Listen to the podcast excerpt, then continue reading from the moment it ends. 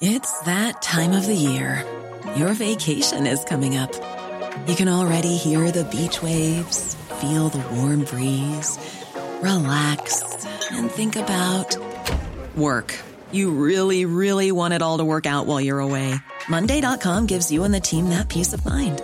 When all work is on one platform and everyone's in sync, things just flow wherever you are. Tap the banner to go to Monday.com.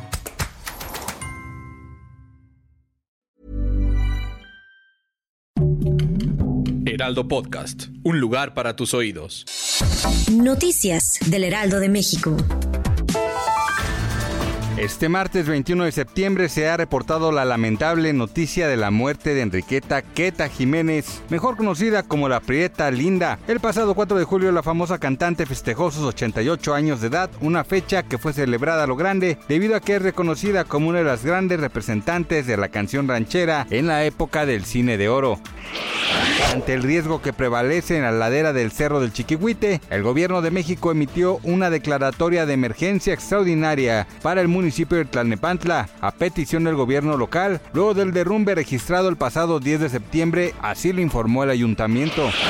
El caso de Genaro García Luna, quien es acusado de tener nexo con el crimen organizado mientras era secretario de Seguridad Pública en la administración de Felipe Calderón, ha dado un nuevo giro, pues el gobierno mexicano presentó una demanda en Estados Unidos para recuperar los bienes que poseía el exfuncionario en el país vecino.